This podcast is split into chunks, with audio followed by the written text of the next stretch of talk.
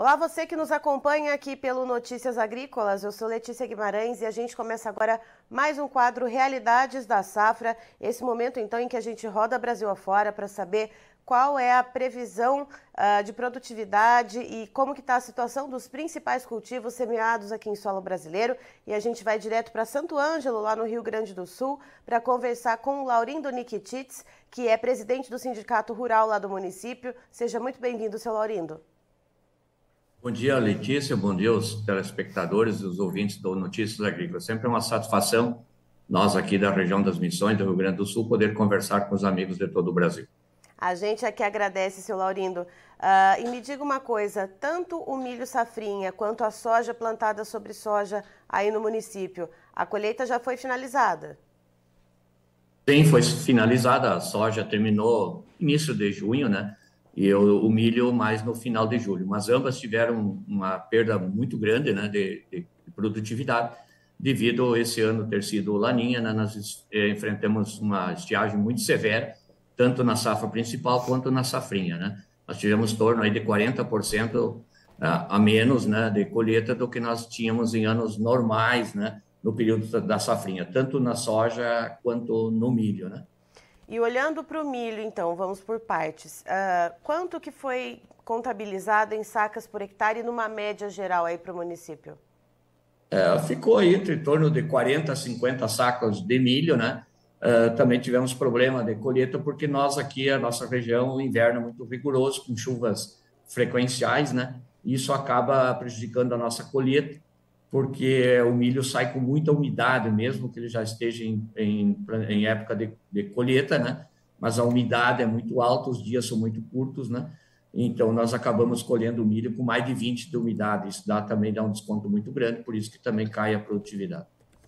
E na questão da, dos preços de negociação desse milho, uh, como que ficou as negociações do milho safrinha, Uh, esse milho ele foi vendido em grão, ele foi utilizado para silagem, já que a gente tem aí uma bovinocultura de leite na região sul, uma bacia importante.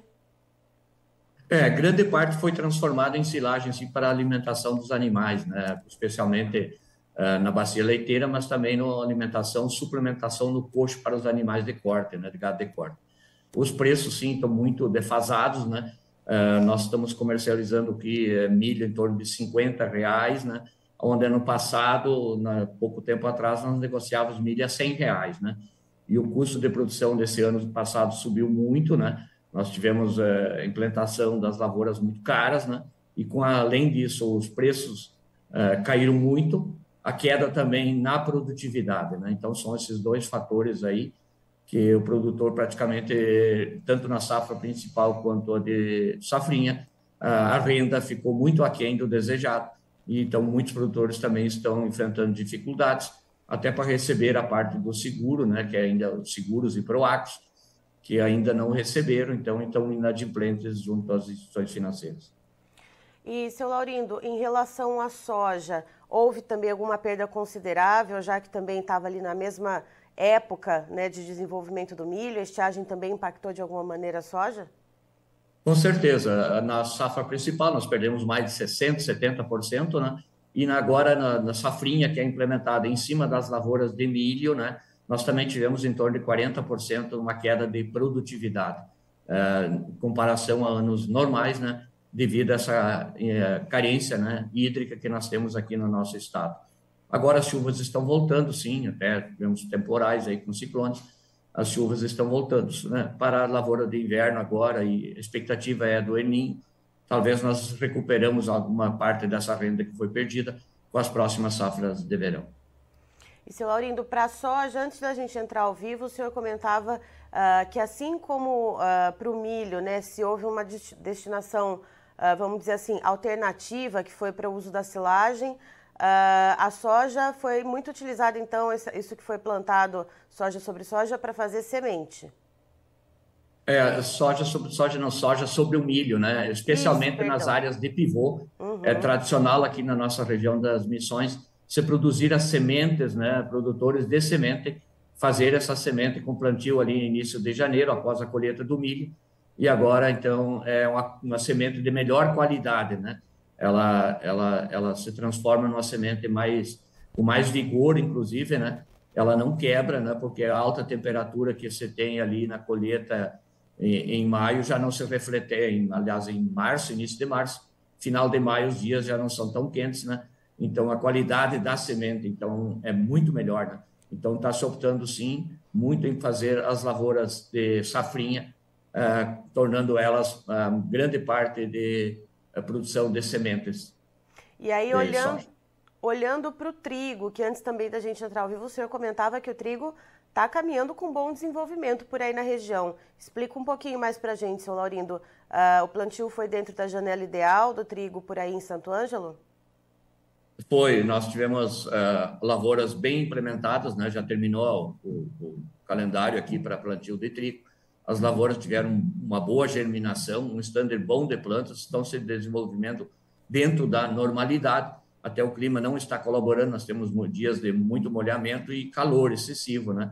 Mas agora deu uma esfriada, mas a previsão é até o fim de semana volta ao calor, né? Mas está aparecendo algumas doenças fúngicas, inclusive lagartas também, né? que é normal, né? mas para isso tem controle.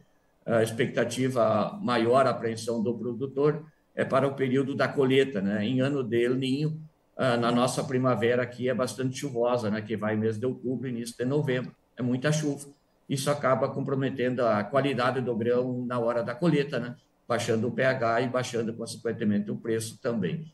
Mas a expectativa, sim, o produtor fez uma, uma lavoura de trigo dentro das suas condições, nós mantemos a área do ano passado, até porque ano passado nós crescemos 25% a 30% uh, em comparação a outros anos na lavoura de trigo, porque os preços estavam bons, o mercado estava bem comprador, então se aumentou muito ano passado, esse ano se manteve. Já a qualidade do investimento em relação ao ano passado também diminuiu, porque como o produtor não teve um, um rendimento, não teve receita com as lavouras de verão, e os preços do trigo hoje em torno de 65 reais não estimularam o produtor a fazer um investimento de alto grau na cultura do trigo, né? Fez dentro das suas possibilidades, né? Então, a, a, a, o, o, o, pacote tecnológico, vamos colocar assim, usado ano passado, não é o mesmo desse ano. O produtor re, reduziu os custos. Certo. Seu Laurindo, muito obrigada pelas informações. O senhor é sempre muito bem-vindo para trazer então as informações diretamente aí de Santo Ângelo, região das Missões, no Rio Grande do Sul. Muito obrigada. Nós que agradecemos e sempre que achar necessário nossa intervenção, estamos dispostos a atender. Um abraço e tenhamos todos um bom dia.